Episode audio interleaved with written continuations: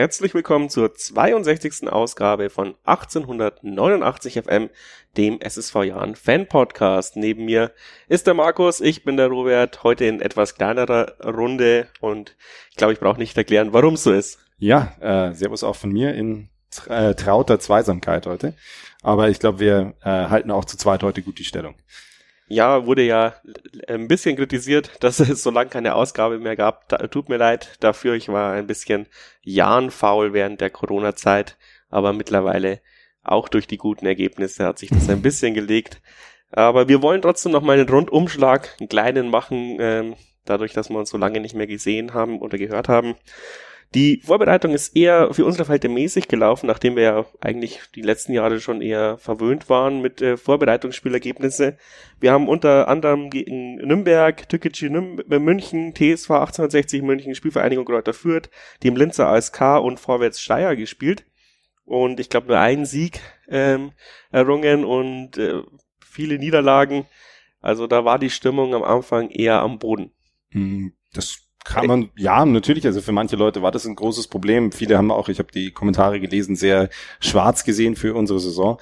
Äh, ich glaube, es kommt am Ende des Tages immer darauf raus oder es hängt davon ab, wie die Vorbereitung gespielt wird. Wenn man sie mit der A11 spielt, wo man sagt, wir wollen nur noch, dass sich da Sachen einspielen und dann sind die Ergebnisse so, ja, dann muss man sich zumindest Sorgen machen. Aber ich glaube, bei uns, man hat die Aufstellung gesehen, da wurde viel probiert, viel experimentiert, äh, viele verschiedene Kombinationen von Spielern. Ich meine, wir haben sehr viele Neuzugänge wurden ausprobiert und äh, ich glaube, da kann man mit den Ergebnissen dann auch gerade gegen die teilweise doch namhaften Gegner dann ganz gut leben.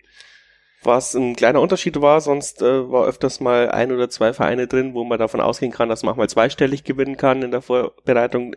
Das, darauf haben wir dieses Mal verzichtet. Die Intensität war sehr hoch. Ähm, welcher Fa Vorbereitungsfan bist du? Ähm, es hängt immer davon ab, was, wie die, wie die einzelne Situation der Spieler und des Vereins insgesamt ist. Wenn man sagt, die, das Selbstvertrauen ist niedrig und äh, gerade in der Offensive, man, man, man hat nicht das Gefühl, dass es in der Vergangenheit lief, ähm, dann macht es vielleicht schon manchmal Sinn, wenn man dann gegen irgendeinen Oberligisten oder, oder Bezirksligisten dann mit 12, 15, 16 0 nach Hause geht. Ähm, denn das ist für alle, können sich dann denken, okay, schau ja, wir produzieren ja und wir kriegen das wieder hin. Ich glaube, die Offensive war in den letzten Jahren jetzt nicht unser größtes Problem. Ähm, dementsprechend ja, hätte man machen können, aber ich glaube nicht, dass der Mannschaft da jetzt viel entgangen ist, dadurch, dass man das dieses Jahr nicht gemacht hat. Äh, Außerdem ist es ja auch oft ein Schaulaufen für die Zuschauer aus der Region oder sowas, genau. dass man mal gegen einen Landesligisten oder was aus der Region spielt. Das fiel ja auch durch Corona weg, deswegen ja. war es vielleicht ganz gut, dass wir uns namhafte Gegner geholt Und haben. Und ich glaube, gerade wenn man ohne da jetzt Leuten zu nahe treten zu wollen, aber wenn man sich unsere Statistik der letzten paar Jahre anschaut, dann war eher immer die Defensive vielleicht unser Problemkind, dass wir einfach zu viele Gegentore kassiert haben. Und gegen solche namhaften Gegner dann zu testen, ist natürlich auch gerade für die Defensive dann gleich ein harter Test. Und zumindest wenn wir uns die reguläre Saison bisher jetzt anschauen, die ersten drei Spiele, dann scheint sich das ja gelohnt zu haben, das auf diesem Niveau zu testen. Vor allem sind ja auch äh, wichtig, ein wichtiger Defensivspieler weggegangen und die, äh, die linke Außenbahn war auch verwaist. Man wusste nicht so recht, wen stellt man auf, wie, mit welchem System spielt man defensiv und deswegen hat man wahrscheinlich auch gegen solche Mannschaften getestet, um damit die Bälle halt äh, auf die Defensive zukommen. Und sie kamen. Und sie kamen, ja. Aber nein, wie gesagt, ich, ich versuche immer Vorbereitungsspiele in jeder Sportart als das zu sehen, was sie sind, Vorbereitungsspiele und man freut sich halt immer schon wieder nach Fußballpause. Es war jetzt klar. nach der Corona-Pause jetzt nicht so, ähm, weil die war ja sehr kurz. Aber sonst bin ich auch eher einer, der sich dann nach einem Monat freut. Jetzt geht's endlich wieder los und dann verlierst halt ein Spiel nach dem anderen, hast wieder keinen Bock auf den Scheiß. Aber hm, du hast schon recht, rational betrachtet, völlig wurscht. Ich glaube auch, wie gesagt, da hast du ja gerade schon angesprochen, ich glaube, dass eine Vorbereitung in, der Norma in einer normalen Saison, ähm, also vor Corona oder hoffentlich auch irgendwann nach Corona, ähm, dass die anders aussehen würde. Aber ich glaube, für die Umstände, für die wir sie wie, wie wir sie bekommen haben, war sie genauso richtig. Gut, abgehakt. Dann ähm, ging es weiter in den Pokalspiel. Alle haben auch da gezittert. Ich habe jetzt das nicht nochmal angeschaut, also deswegen keine Detailanalyse, aber ich finde, in der ersten Halbzeit haben wir so gut gespielt wie schon lange nicht mehr. Also wir waren wirklich sehr selbstbewusst, der, der, der, die Brust war draußen, die Kombination, äh, die Kombination hat funktioniert. Ähm, ist dann so in der 60. Minute irgendwie eingebrochen und dann haben wir folgerichtig auch das 1-1 kassiert und uns äh, wirklich durchkämpfen müssen, bis hängen müssen zu dem Elfmeterschießen. Äh, haben, Wehling hat dann auch noch seine Unerfahrenheit äh, unter Beweis gespielt mit, mit Doppelgelb-Rot in, weiß ich nicht, drei Minuten.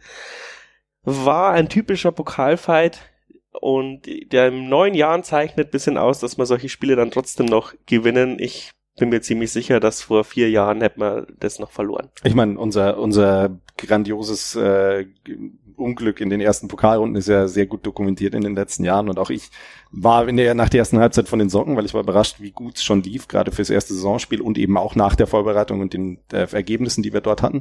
Ähm, als es dann in der 60. so ein bisschen gekippt ist oder rund um die 60. habe ich ehrlich gesagt schon für meine Verhältnisse fast schon mir gedacht, ja, okay, Jan im Pokal, äh, es kommt halt, wie es immer kommen muss.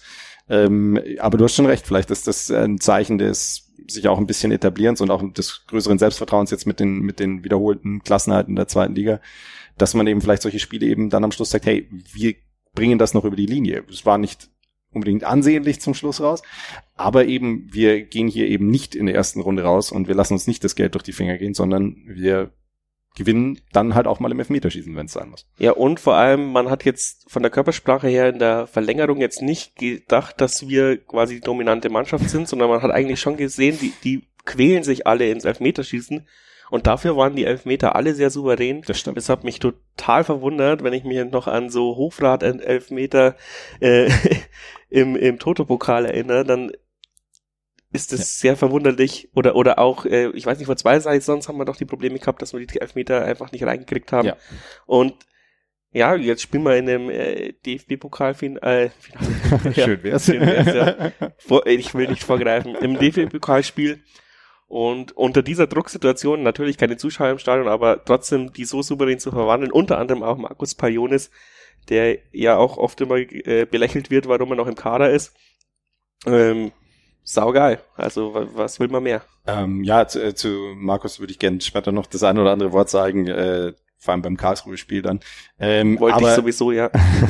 aber gerade nee, äh, für solche, für solche, für solche Sachen hast du ihn im Kader, dass du ihm sagen kannst, hey, eine Mannschaft, die dann gerade in der zweiten Hälfte hart am Kämpfen war und die sich, wie du selber gesagt hast, nicht wie die überlegene Mannschaft in, ins Elfmeterschießen geht, dass es dann einer ist, der sagt, hey, der die Ruhe bewahrt, der die Jungs führt, der dann eben auch vorangeht und dann auch selber die Verantwortung übernimmt. Und ich meine, wir können uns, äh, wir können uns nicht beschweren, so wie es am Ende lief. Äh, ich glaube, was man halt wirklich gesehen hat, ist klar, die letzten paar Minuten der Verlängerung, da wollten wir nur noch ins Elfmeterschießen und Lautern wollte gewinnen. Ähm, aber eben dann im Elfmeterschießen zu sagen, hey, es geht jetzt von null wieder los und wenn wir jetzt unsere fünf machen und die einfahren, dann sind wir halt auch durch. Und glücklicherweise kam es dann auch so. Da hast du recht, ja. Ich glaube, das war ganz gut zusammengefasst. Ich bin gespannt, äh, gegen wen es dann geht. Und ich glaube, kurz vor Weihnachten ist die zweite Runde. Ähm, schauen wir mal. Dann Heimspiel gegen Nürnberg. Äh, es waren wieder ein paar Fans im Stadion. Das äh, hat man auch an der Stimmung gemerkt. Waren sehr viele auch begeistert davon, wie gut es funktionieren kann, wenn das äh, Stadion nur zu, ich weiß nicht, 20 Prozent gefüllt ist. Irgendwie sowas, ja. War der, war der offizielle Wert. Genau, das ging eins zu eins aus. Ähm, 13. Minute, gute Flanke von Olli Hein. Ähm, in der 31. Minute macht er Wastel Kopfball, kriegt aber keinen Druck dahinter. In der 39. Minute Fernschuss bis Suschkow, also bis dahin nur Jahrenchancen, zwar keine richtigen Hochkaräter, aber wir hatten Nürnberg völlig unter Kontrolle und dann wieder die 43. Minute Fernschuss Tim Handwerker, kurzes Eck, 1 zu 0 für Nürnberg. Meier sieht da zumindest sehr unglücklich aus, kann man nochmal drüber diskutieren dann. In der 48. Minute, kurz bevor es in die äh, Halbzeit ging, Ecke Jahn auf der Linie dann gerettet von dem Nürnberger. Albert köpft den zweiten Ball dann leider drüber, also noch keinen großen Riecher gehabt. Äh, in der 54. Minute Besuschkow schießt ein Nürnberger an die Hand. Es wird wirklich sehr lange überprüft. Ähm, dann gibt's noch Elfmeter und Besuschkow schiebt ihn dann selber links unten rein, verliert den Torhüter 1 zu 1. 71. Minute Nürnberger auf äh, Schleusener und Elvedi mit der perfekten Grätsche im eigenen Fünfer. 78. Albers kommt nach guter Kombination im 16er zum Schuss. Leider in die Arme vom Torhüter. 81. Flanke von Weckesser an der linken Grundlinie und Albers kann nicht über die Linie drücken. Und in der 86. Minute Seitfall allein von Köpke im 16er Meier hält ihn souverän. Könnte sagen, eigentlich ein bisschen die Fortführung vom KSC, äh, vom äh, Kaiserslautern spielen. Wir kommen gut in die erste Halbzeit rein und dann werden wir ein bisschen nervös. Haben auch ein bisschen Glück mit der, also nicht Glück mit der Elfmeterentscheidung, aber sagen wir mal, Glück mit der Situation, dass der wirklich auf der Linie war mit der Hand. Das hätte ja dann auch, wenn er 20 Zentimeter weiter vorne ist, wird es nur Freistoß geben und verpuffen wahrscheinlich. Und wir laufen an, laufen an, haben aber dann kein Tor aus dem Spiel heraus gemacht. Ähm, und dann eben die Meier-Situation, würde ich sagen, er sagt zwar, er sieht nichts, also er, die Sicht war verdeckt, deswegen kommt er maximal unglücklich, der Schuss, aber als Torhüter ist man natürlich auch ein bisschen dafür verantwortlich, sich so hinzustellen, um immer die Schussposition zu sehen. Ähm, das ist natürlich schwierig, weil ich meine, jeder, äh, ich glaube, du hast selber auch ähm, im Amateurbereich als, als Torhüter gespielt, du weißt selber, manchmal äh, bewegen sich Leute anders, als man es erwartet und dann wird's mit der Sicht auf einmal schwer. Ich glaube, was man natürlich sagen kann, ist, da kommen zwei Dinge zusammen. Äh, die Sicht ist nicht optimal für ihn. Sein Stellungsspiel in der speziellen Situation war es auch nicht. Ich glaube, es ist eine Kombination aus unglücklichen Faktoren. Ähm, allgemein, glaube ich, kann man sagen, dass das Nürnberg-Spiel mich in vielerlei Hinsicht so es war ein Vorreiter dessen, was wir jetzt in den letzten paar Wochen mehr sehen. Also wir haben gesehen in der Defensive, hey, es ist eine neue Defensive, die sich aber sehr gut verkauft, die aber gerade in dem Nürnberg-Spiel eben noch die ein oder andere Sache zugelassen hat, wo es eng war, wo man mal kurz scharf einatmen musste. Also zum Beispiel die Elvedi-Grätsche, du hast es ja angesprochen. Das ist natürlich so ein Moment, im Idealfall kommt es gar nicht erst zu, zu der Gelegenheit, dass er so grätschen muss. Ähm, gleichzeitig in der Offensive war es auch ein Ansatz, war, die Ansätze waren zu sehen, es war gutes Stückwerk dabei, aber es hat eben noch der letzte Killerinstinkt gefehlt, entweder im Abschluss oder manchmal schon im letzten, vorletzten Pass, dass man eben gesagt hat, ah, da wäre mehr drin gewesen. Okay, du hast dann Glück, dass der Elfmeter so ein bisschen als, als Dosenöffner kommt, also gerade eben für eine Mannschaft, die in der Offensive eben noch nicht dieses volle Selbstvertrauen hat, dass man sagt, hey, jetzt kriegen wir diesen freien Schuss aufs Tor und wir haben mit Besuschkow da einen wirklich guten Schützen, ähm, nimmt man dann auch mit ich glaube letztendlich, wenn man sich das Spiel im Gesamten anschaut, war es ein verdientes Unentschieden. Ja, so würde ich das auch unterschreiben. Also ich glaube, da hätte sich keine Mannschaft, äh, darf sich keine Mannschaft beschweren, dass sie da nicht mit drei Punkten äh, durchgeht. Ich meine, beide hätten es an, ja. an, einem Punkt im Spiel mal haben können, aber insgesamt glaube ich, wenn man sich die Anteile anguckt und wie man, wie beide Mannschaften sich teilweise angestellt haben, war das völlig in, völlig in Ordnung. So. Ja, man hat auch gemerkt, dass Nürnberg wirklich sehr schwer auch in die Saison äh, kommt und auch die auch nicht sehr geglänzt haben im, im Vorfeld. Und ja, ja typisches, äh, typisches erstes Saisonspiel irgendwie. Ich denke ich mal so ein Abtasten. Ja, und ich sage immer so, für beide Mannschaften ist so diese, diese Kategorie, hey, nicht mit einer Niederlage gestartet, ähm, keine, keine grandiosen Aussetzer. Das ist immer so ein, gibt dir diesen Grund, diesen Grundstock an Selbstbewusstsein, den du dann hoffst, eben möglichst weit in die Saison zu tragen. Dann sind wir nach Darmstadt gefahren das erste Auswärtsspiel äh, in dieser Saison quasi im Ligabetrieb. Ja, war auch, glaube ich, ungewohnt. Die, die reisen gerade das Stadion ab. Ich habe gesehen, die Spieler sind äh, im Regen über irgendwie äh, so Asphalt gelaufen, äh, ziemlich weit weg war die Kabine. Da kam so ein bisschen Jahnstadion-Feeling auf. Nicht nur Jahnstadion, das ist, glaube ich, jeder von uns äh, kennt das schon alleine aus irgendwelchen Amateurzeiten in der Kreisliga B oder sonst wo, ähm, wo man dann irgendwie auch von irgendeinem Vereinsheim durch den Regen zu einem Platz schleicht. Ähm, er war schon sehr kultig, aber ja. für Darmstadt kommt die Corona-Krise ja relativ äh, gelegen. Sagen, denen weil, da nicht viel. Ja, weil ich meine, das Stadion ist ja sowieso weg. In den Fans entging allerdings auch in diesem Spiel nicht sonderlich viel, meiner Meinung nach. ja, ich, ich sag's gleich, ähm, ähm, den Verlauf, aber man hat gemerkt, ich glaube auch der Rasen war brutal tief. Beide Mannschaften haben sich echt schwer getan, Meter zu gehen. Man hat wenig Sprints gesehen. Ähm, ja, deswegen gibt's auch nicht so viele Highlights. Ich habe paar ausgezogen. In der dritten Minute Darmstadt über die linke Seite, frei vor Meier. Der Schuss geht aber in seine Arme. Vierte Minute Jan-Flanke von links. Hein kann ihn nicht kontrollieren und läuft ins Aus. 21. Melem setzt sich rechts durch, kommt am 16. frei zum Schuss. Meier lenkt mit einer guten Parade ab. 35. Kaliskana lässt zwei stehen und zieht aus dem kurzen Eck ab, aber nur Ecke. 52. Dursum bekommt den Ball links durchgesteckt, scheitert erst an Meier, legt den zweiten Ball aber in die Mitte. Da steht Honsack, Honsack heißt er, glaube ich, völlig frei, knallt ihn aber am Tor vorbei. Also das war auch sowas, da steht er wirklich völlig frei vom Tor, nimmt ihn vielleicht nicht vernünftig an, aber schiebt ihn dann links vorbei. Dann aber wieder Honsack, äh, lässt zwei Jahnspieler stehen, ist dann aber ein Meter zu spät beim Abschluss, sodass die No-Grätsche von Salah noch retten kann. 76. scharfer Kopfball nach einer Darmstadt-Ecke auf den kurzen Pfosten. Meier ist zur Stelle. 88. große Chance wieder für Darmstadt. Den ersten Ball wehrt Meier nach vorne ab. Die nächste Aktion war dann zum Glück ein Stürmerfoul. Also man hat gesehen, eigentlich in der zweiten Halbzeit nur Darmstadt mit den Chancen. Wir haben uns wirklich schwer getan zu verteidigen und Chancen zu kreieren. Aber dann, wie es so sein muss, 93. Minute weg, weg ist, er spielt wirklich einen sehr geilen Ball noch auf Becker und der schiebt ihn drei Meter vom Tor, alleine vom Torhüter links vorbei. Also, okay, man kann argumentieren, der Junge kommt aus der Regionalliga, war da aber auch Torschützenkönig, glaube ich. Ähm, und der Druck der zweiten Liga und Leistung und was weiß ich. Aber ich meine, die Dinge hat er wahrscheinlich in der Regionalliga blind gemacht und mhm. jetzt steht er alleine von dem Torhüter, dann kann die Liga keinen Unterschied machen. Das ich behaupte ist echt, aber, ich behaupte auch diese Dinge wird er bei uns wieder blind machen. Ich ähm, hoffe ja, aber das ist so ärgerlich, weil das wäre genau das Ding gewesen. Um jetzt mal gleich bei der Situation anzufangen, ich, ich glaube schon, dass man da irgendwo auch sagen muss, um es ganz hart zu sagen, in dem Moment, an der Stelle, hat doch keiner mehr damit gerechnet, dass wir nochmal so vors Tor kommen. Nein, nein, überhaupt ähm, nicht. Aber das wäre umso geiler gewesen, wenn es dann passiert. Du, in dem Moment habe ich mir auch gedacht, oh Gott, wie kann er den vergeben? Und das wäre doch so jetzt gewesen und drei Punkte und ja, aber wir müssen natürlich auch letztendlich auch sagen, im Gesamtverlauf des Spiels, wir haben die erste Halbzeit meiner Meinung nach gut gespielt, gerade in der Defensive nicht sonderlich viel zugelassen und waren da sehr konzentriert. In der zweiten Halbzeit fiel uns das wesentlich schwerer, dementsprechend auch einige wirklich hochkarätige Chancen für die Darmstädter. Aber ich glaube eben dann in der Situation, ich meine, erstmal toller Pass von, von Weckesser, das muss man wirklich nochmal hervorheben.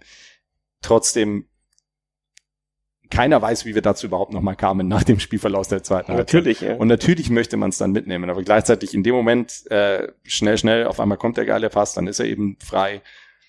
Und dann, glaube ich, war er vielleicht selber für, für den Moment einfach davon überrascht, wie frei er hier war. Und dann ist man im Kopf schon so, okay, so quasi, welche, welche Jubelpose nehme ich ein und wo drehe ich mich hin zu den Kameras? Ähm, und dann ist die Konzentration nicht hundertprozentig da und dann passiert dir sowas. Ich glaube aber auch, und ich habe von ihm ja noch einige Sachen angeschaut aus seiner Regionalliga-Zeit, dass die Grundlagen sind da, das wissen wir alle, und dass er das auch äh, beim Jahren entfalten kann, das wird ihm nicht nochmal passieren. Ähm, und äh, ich glaube, das Wichtigste ist einfach, dass er weiterhin seine Chancen bekommt. Ich meine, er hat jetzt öfter mal den Joker von der Bank gegeben und war immer gleich ein Unruheherd und immer gleich einer, der Chancen kreiert hat und sich voll reingeworfen hat. Deswegen ich sage immer, Stürmer an ihren Fehlschüssen zu definieren, das ist immer unfair, weil äh, da kommen dann so Sachen raus wie dieses jahrelange Mario Gomez Mobbing nach seinem Fehlschuss damals in Österreich oder gegen Österreich. Ähm, ist für mich eine dieser Geschichten, wo man sagt, abhaken, war unglücklich, wird ihn selber mit am meisten nerven und äh, jetzt geben wir dem Jungen einfach wieder die Chance, der nächste äh, Regionalliga-Stürmer zu werden, der bei uns zum großen Durchbruch kommt. Da haben wir ja auch gute Erfahrungen gemacht. Das stimmt, aber meistens erst äh, 10, 20 Spiele ähm, äh, Entwicklungspotenzial. Geduld. Geduld. Geduld. ähm, die Geduld können wir uns ja leisten, weil wir dann das Heimspiel gegen Karlsruhe gewonnen haben. Und äh, mit 1 zu 0, das habe ich kommentiert, war wirklich auch eine gute Stimmung im Stadion. Hat sehr viel Spaß gemacht, vor allem eben wegen dem Ergebnis. Hm, wie es dazu kam, jetzt elfte Minute weg ist er links durch, spielt zu, zurück zu Stolze, der schießt aber drüber 14. Minute Frenetzi mit der Flanke in den Strafraum, da steht Moritz knapp und verpasst ihn, ähm, zieht so ein bisschen den Kopf ein, sah komisch aus. Ein, ich würde sagen, ein Stürmer äh, hat, hätte sich eine Platzwunde geholt, mindestens. 17. Besuschkow mit dem Chip auf Frenetzi, der mit einem sehr guten Kopfball, doch Gersbeck ist reaktionsschnell, war dann aber abseits, aber die Chance war super. Baller, 44. Balleroberung im Mittelfeld, Frenetzi bekommt den Ball, setzt sich auf der rechten Seite durch, bringt die Flanke und Albers nickt den Ball rein, 1 zu 0 da war das Tor und die, der Jubel groß auf der Nordtribüne und natürlich auch im ganzen Jahnstadion, aber das war genau quasi vor der jetzt Pseudo Hans Jakob, sag ich mal so. Darf ich das so nennen, ohne aufs Maul zu bekommen von den Ultras, weiß ich nicht. Auf jeden Fall sind da sehr viele aus der Fanszene jetzt in der Nordkurve. 49. unglücklicher Elfmeter, stolze Polster ein bisschen rum bei der Abwehraktion, da merkt man halt, dass er Stürmer und kein Abwehrspieler ist. Und dann tritt Hoffmann an und Meier hält ihn. 57. Minute Flanke verlängert von Albers. Hein versucht den Ball ins Tor zu schießen und rumpelt dann mit den Abwehrspieler zusammen. Eine brutal komische Situation. Es gibt weder Elfer noch Offensivfoul. Ich bin mir auch am Ende noch nicht schlüssig gewesen, was es denn dann war. Ob ich dann Elfer haben möchte oder nicht. Möchte ich zwar immer, aber echt schwierig zu entscheiden. 67. Frenetzi setzt sich durch und zieht aus 20 Metern ab, knapp am Tor vorbei. 70. nächster Fernschussversuch von Besuschkow, da fehlt aber Zielwasser. 73. Flanke vom KSC, Hoffmann kommt nochmal zum Kopfball. Meier hält ihn dagegen, äh, ihn gegen den Lauf, genau. Also äh, er wollte ihn rechts einnicken. Äh, Meier stand schon links, ähm, schafft es dann aber noch seinen Körper zu strecken, war sehr ansehnlich, aber guter Torwart hält ihn natürlich. 84. Babaka mit dem Drehschuss in 16, aber knapp am Tor vorbei. Und in der 92. nochmal der Babaka mit einem Fallrückzieher, war zwar sehenswert, aber äh, sehr weit vom Tor vorbei. Mhm. Unterm Strich eine sehr verdienter Sieg. Ich finde, ähm, der KSC war trotzdem ein kein schlechter Gegner. Die, die Nullpunkte sind ein bisschen zu wenig, Aber natürlich waren sie wirklich nicht so gut wie Darmstadt oder Nürnberg. Also mhm. sie werden sich schwer tun, vor allem mit dem Hofmann, der keinen Bock hat. Ich finde, ich finde allgemein beim KSC muss man sich entscheiden, okay, sind wir hier, um das Offensivspiel der Gegner kaputt zu machen oder sind wir hier, um Fußball zu spielen? Und ich verstehe eine Defensivtaktik gerade für eine, für eine Underdog-Mannschaft, das ist auch völlig in Ordnung, haben wir selber teilweise so versucht. Ähm, aber also ich muss sagen, okay, da bin ich natürlich auch voreingenommen, aber über weite Strecken war das, was der KSC da gemacht hat, sehr schmerzhaft anzusehen. Und, und äh, gerade die hohe Intensität und dann sehr viele Fouls, gerade in der zweiten Halbzeit. Ja, also ich, ich glaube schon, dass man zumindest da äh, sagen muss, okay, was, was ist unser Ziel hier? Und wenn wir Konterfußball spielen wollen, wollen wir dann auch mal vielleicht kontern und nicht nur versuchen, den Gegner möglichst effektiv daran zu hindern, sein eigenes Spiel zu, ent, äh, zu entfalten. Und ja, also ich hätte jetzt, äh, wenn der KSC so weiterspielt, kein Problem damit, wenn die Ergebnisse weiterhin so kommen, denn das war nicht sonderlich viel, ähm, was sie da auf den Platz gebracht haben, meiner Meinung nach. Wir haben uns trotzdem natürlich schwer genug getan, da muss man sich natürlich auch selber wenn die, an die eigene Nase fassen. Ähm, aber insgesamt war ich eigentlich relativ überzeugt, bis auf die Torausbeute. Äh, da hätten da vielleicht noch das eine oder andere mehr fallen können, aber ich glaube, gerade in der ersten Halbzeit war das wieder mal richtig guter Fußball. Das zieht sich jetzt so ein bisschen als Muster schon durch, dass wir meistens in der ersten Halbzeit dieses Jahr ähm, recht gut aussehen, in der zweiten dann das Spiel uns manchmal ein bisschen entgleitet. Aber ja, ich glaube, das Trainerteam braucht ja auch noch das ein oder andere Ziel für den Rest des Jahres. Du hast es angesprochen, ich wollte es auch nochmal ansprechen. Ich finde, wir haben dieses Jahr, ich möchte nicht Andi Gehlen vor die Füße spucken, ein äh, konditionelles Defizit ein bisschen. Was ich aber daraus herführe, ich glaube, wir hatten noch nie so viele Verletzte in der Vorbereitungsphase. Es hat sehr lange gedauert, bis die Leute wieder im Training integriert waren. Man konnte auch nicht so Konditionsbolzen, wie man es sonst kennt, über vier Wochen lang so ungefähr. Und man merkt ähm, auch von Spiel zu Spiel, dass es besser geworden ist. Wir sind immer ähm, besser auch in der langen Kondition geworden. Ähm, ich finde, die Sprints und so haben immer noch geklappt. Ich kann mich erinnern, Weckesser eben in Darmstadt in der 93. Minute noch zum Sprint ange angesetzt. Ja, das kann man nicht, wenn man schlechte Kondition hat. Aber diese Grundausdauer hat so ein bisschen gefehlt, die uns immer so ein bisschen ausgezeichnet hat. Und ich bin sehr gespannt jetzt nach der Länderspielpause. Jetzt hat man zehn Tage Zeit und ich glaube, dass die Spieler, die diese Defizite hatten, wegen weniger Vorbereitung, jetzt da auch nochmal aufgeholt haben und äh, wir dann nochmal den kleinen Schritt gehen, auch mannschaftlich.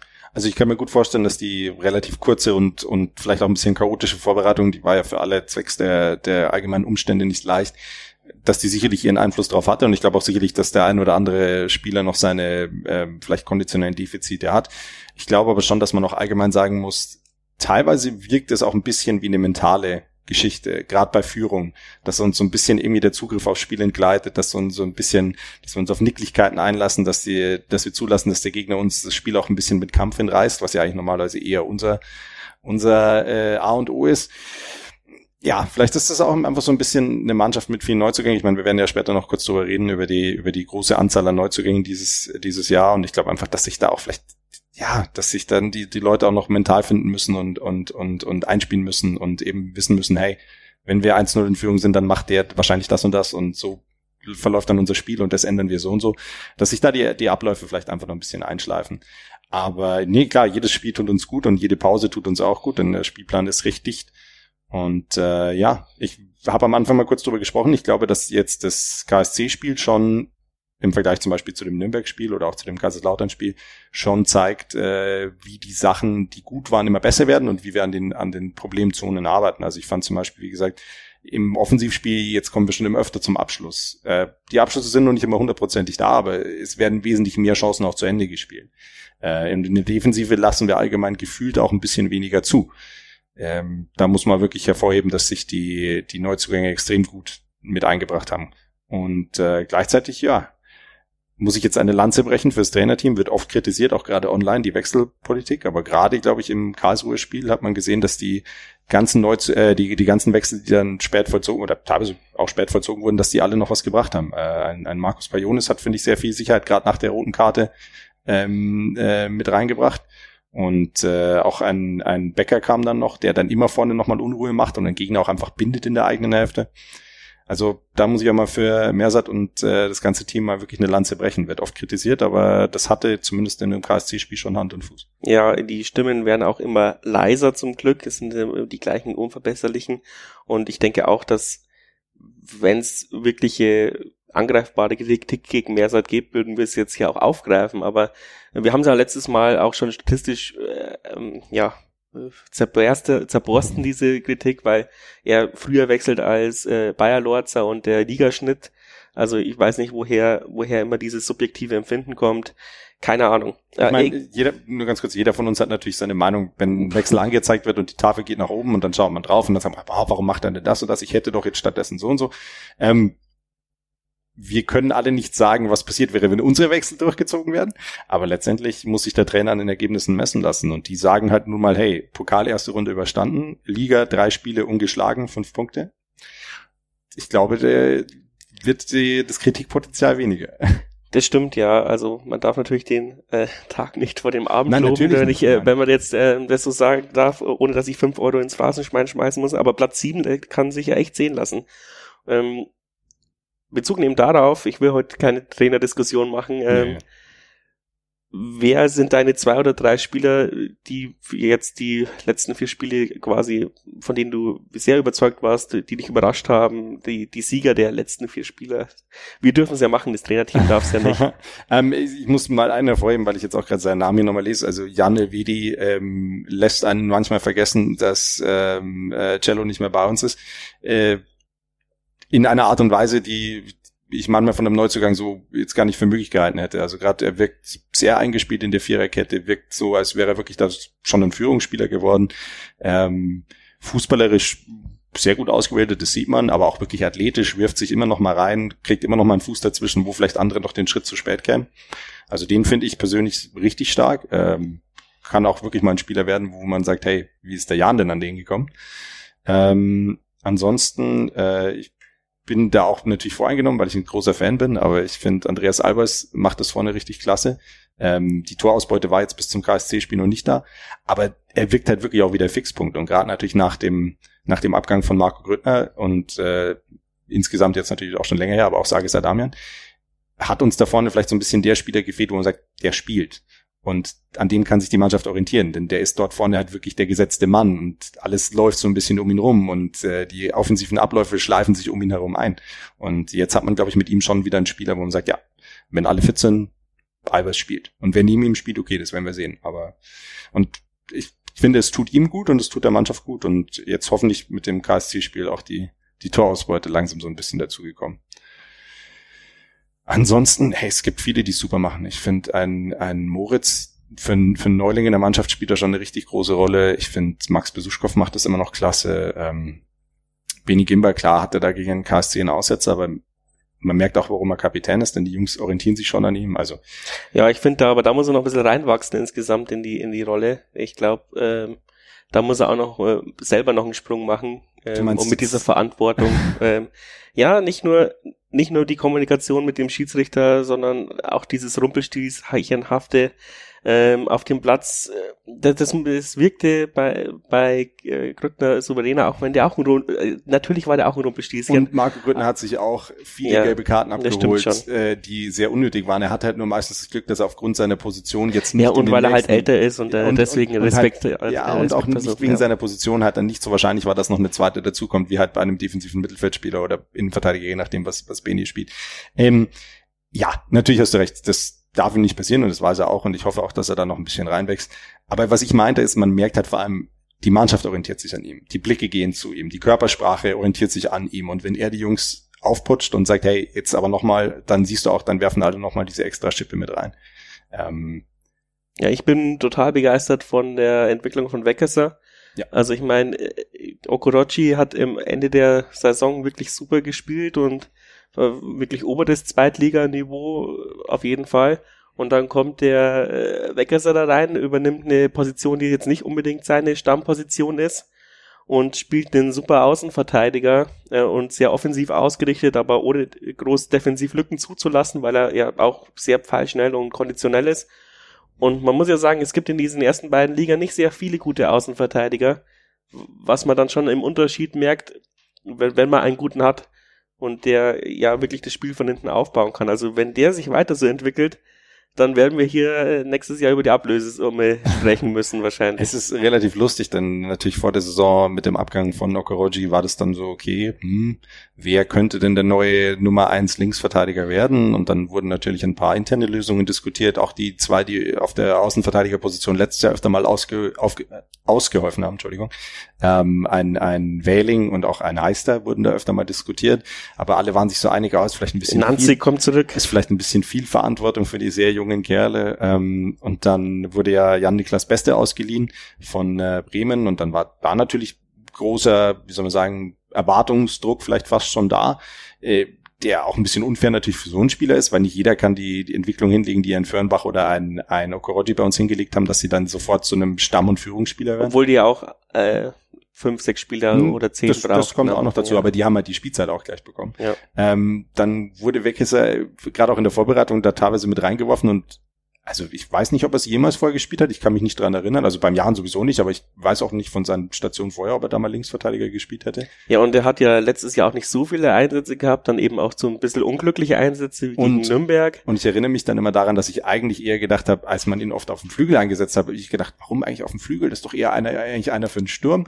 ähm, jetzt ging es ganz nach hinten und er straft mich ganz schnell lügen, denn äh, ja, du hast recht. Also er bringt sich gut ein. Natürlich merkt man ab und zu noch, dass ihm da ein bisschen die Erfahrung auf der Position fehlt.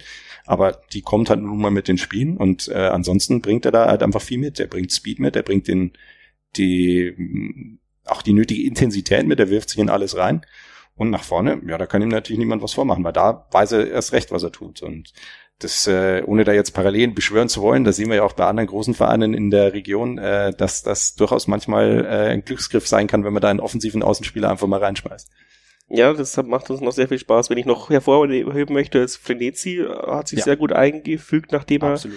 er äh, aus Würzburg gekommen ist. Man, ich finde, man sieht auch, er hat so ein bisschen das Eigenwillige oder das Eigensinnige ähm, abgelegt. Das, das hat mich so ein bisschen gestört, äh, bevor wir ihn ausgeliehen haben. Das hat er gar nicht bisher ge gezeigt.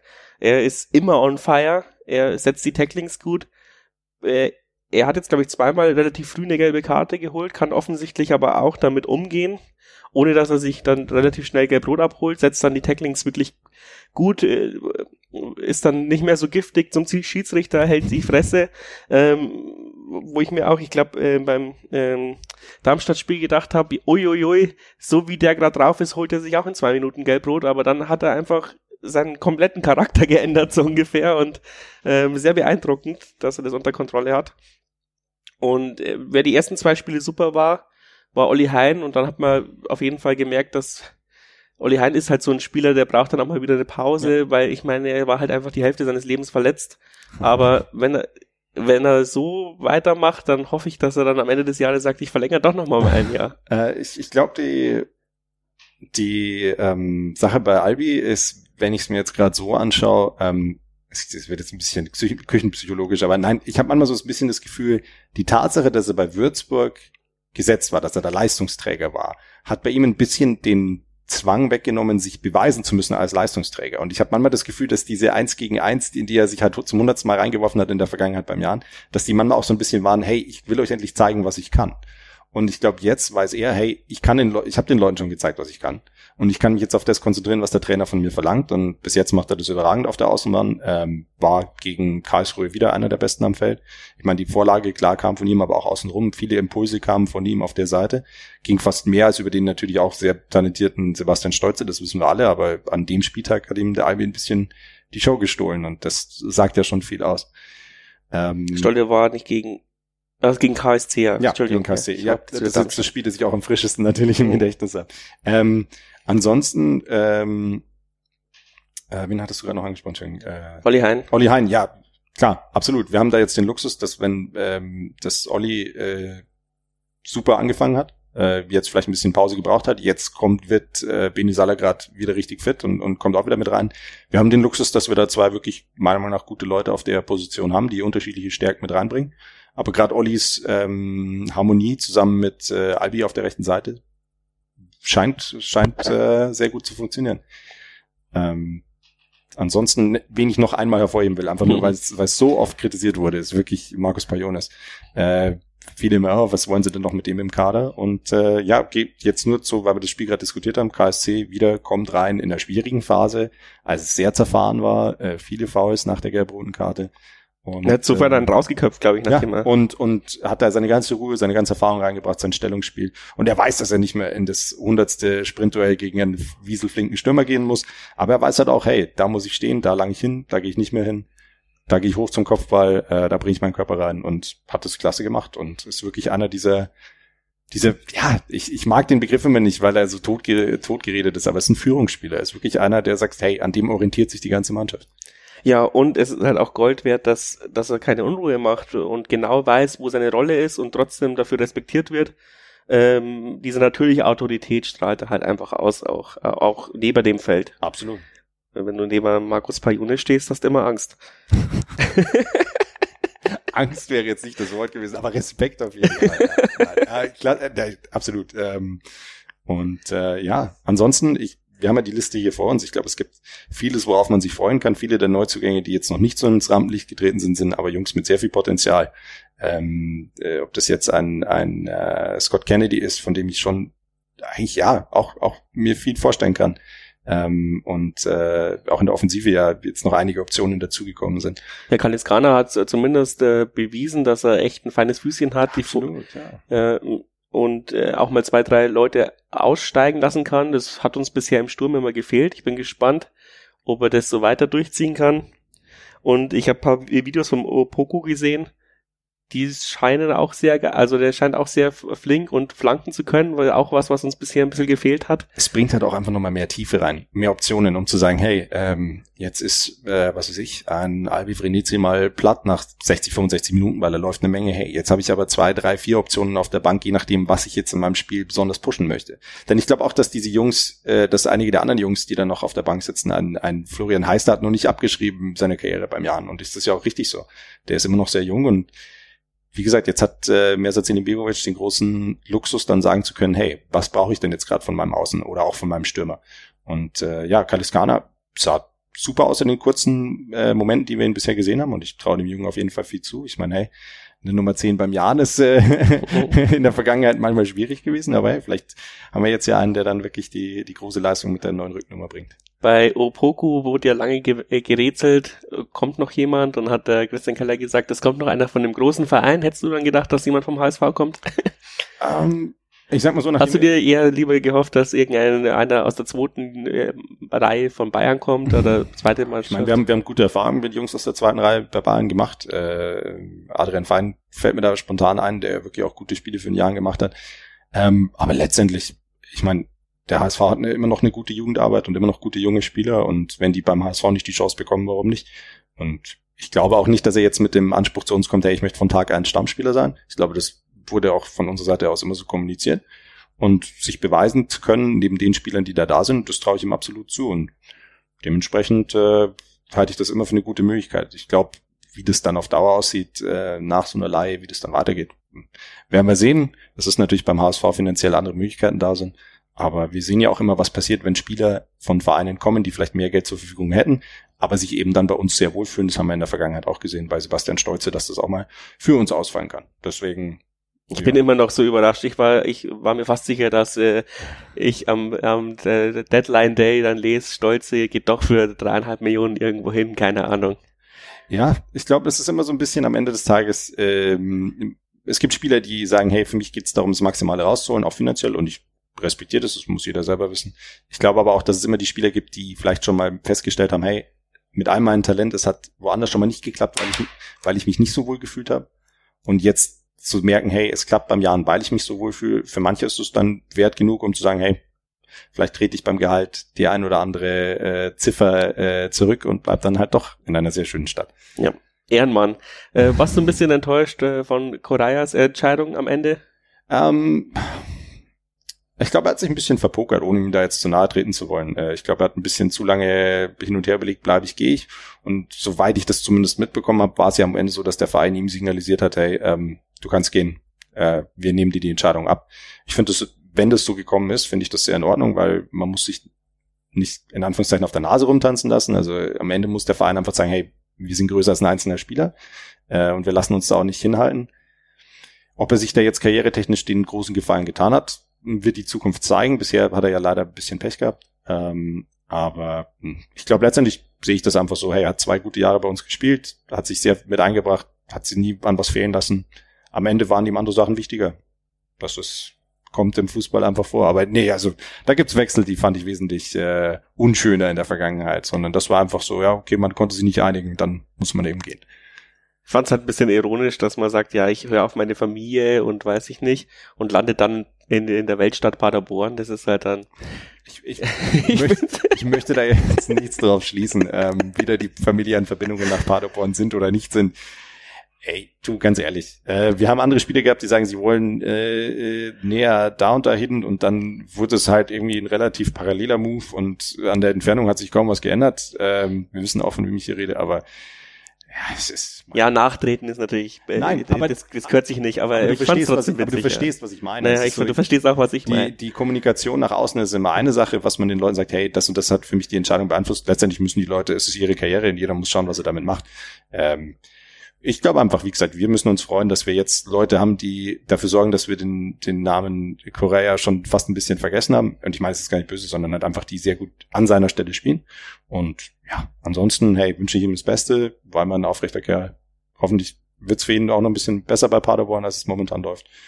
Und äh, wir konzentrieren uns auf uns. Weiß ich nicht, ob ich das will. Also ich habe nichts dagegen, wenn Paderborn drunter geht. Äh, so. Ja, gut, aber ich meinte jetzt gerade für ihn persönlich. Ja, das ist ein Spieler, der viel mit Verletzungen gekämpft hat. Ich hoffe, dass er gesund bleibt. Ich hoffe, dass er Spaß hat am Fußball. Ich hoffe, dass die Entscheidung für ihn persönlich die richtige war und wir zeigen ihm halt einfach, was, äh, was wir stattdessen machen. Und ich hoffe, dass es so weitergeht, wie es bisher angefangen hat. Da bist du deutlich fairer als ich. es ist jetzt die offizielle Meinung. Der, der, Rest kommt dann, wenn das Headset runter ist. Nein, Schmarrn. So, ja, dann ein Ausblick oder wollen wir noch ein bisschen ähm, rumpalabern. Über nee, wir können, wir können gerne Richtung Ausblick gucken. Ich meine, das werden zwei sehr interessante Gegner als nächstes. Ähm, Düsseldorf und Braunschweig. Ja, beide nicht ohne. Also, meiner Meinung nach. Ja, Düsseldorf wird natürlich wahrscheinlich bockstark. Ich weiß noch, es ist auch sehr beeindruckend, irgendwie in dem Stadion zu spielen. Auch wenn wahrscheinlich keine Zuschauer jetzt dann äh, dort sind. Ich weiß nicht, wie die Lage, ja. weiß nicht, wie die Lage in Düsseldorf ist, aber es sieht ja immer so aus, als wäre es ausverkauft, weil die Sitzschalen so bunt sind. Das ist so ein klassisches äh, Computerspielestadion. Und äh, ja, ich ist natürlich auch vom Namen her und vom Kader her ein ziemlich starker Gegner, aber kein unmöglicher, äh, würde ich jetzt mal sagen, ist es eigentlich so ein typischer Jahren-Gegner, die wir auch mal daher spielen könnten. Ja. ja. wir, haben ja, wir haben ja sehr tolle Spiele schon gegen Düsseldorf gehabt in der Vergangenheit. Ich meine, wir alle erinnern uns an das ein oder andere Wunder. Ähm, nein, aber das ist natürlich am Papier ein starker Gegner. Hey, ähm, die haben letztes Jahr keine schlechte Saison gespielt, äh, wollen ja natürlich jetzt wieder ganz nach oben und ähm, ja, die werden dementsprechend auftreten. Ich glaube, das ist eines dieser Spiele, da kannst du eigentlich nur gewinnen, ähm, weil niemand von dir irgendwas erwartet. Ähm, ist ein Gegner, der uns eigentlich oft liegt von seiner Spielweise her und äh, ja, ich sehe das als attraktive Partie, wo für uns alles drin ist. Ähm, tu mich jetzt schwer mit dem Tipp, aber aber ich glaube definitiv, dass das äh, ein enges Spiel wird. Ich glaube nicht, dass es eine klare Nummer für irgendeine Mannschaft wird. Ich würde äh, mal 2 zu 2 sagen. Wie, endlich Platz bei uns der Torknoten, aber wir können den Offensivdrang der Düsseldorfer nicht äh, vollends ja. unter Kontrolle halten. Also halte ich nicht für unmöglich. Äh, ich, ich würde auch auf einen Unentschieden tippen, ja. Ohne da jetzt genau zu sagen zu wollen, wie viele. ich ich habe leider nur die nächsten zwei Spiele, das übernächste, also ich dann kann ich, ist es dann schon Würzburg? Bin mir nicht sicher. Aber wir wollen ja eh nicht so lange warten bis zur nächsten Ausgabe. ja, ja, ja, genau. Wir machen, wir ziehen das jetzt äh, sehr konsequent durch. Genau. Äh, und hören uns dann Weihnachten wieder.